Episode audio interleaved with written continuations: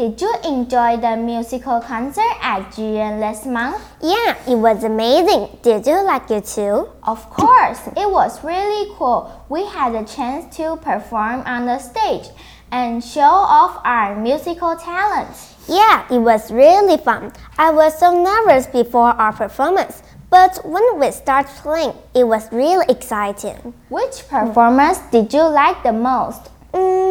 Tough one.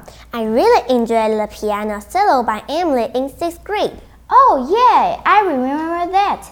And I also really liked the flute performance by our classmates. We sounded pretty good, right? Sure, I was so proud of us. We made it as a team. I totally agree, and the singing show was so beautiful too. It's unbelievable to feel all different voices came together to create such a lovely song. I know, the song is starting my brain.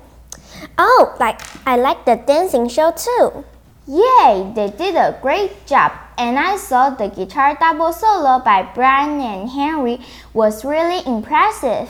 Oh yeah, that was really good. And did you see the drum play by fifth grade? They were so energetic. Yay, they were awesome. They used different drum beats to create the sound of wind, wave, and even thunder. I think all the audience loved it too. I heard so many people clapping along and tapping their feet. Yay, it was great to see everyone enjoying themselves.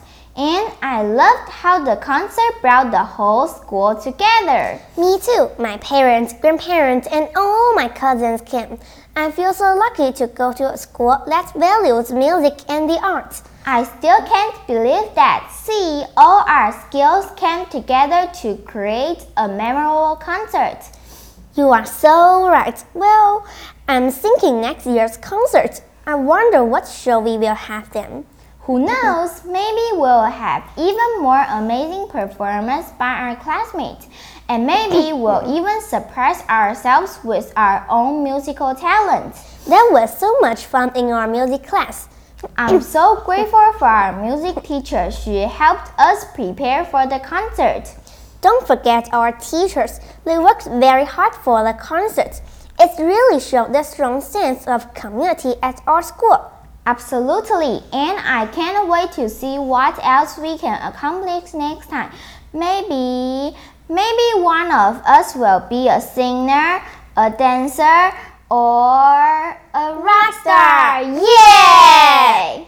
That would be wonderful. But for now, let's focus on improving our skills. Who knows, maybe we will be performing even better at next year's concert. I definitely think we can do it. With hard work and dedication, anything is possible. I'm Olivia. I'm Celine. See you next time.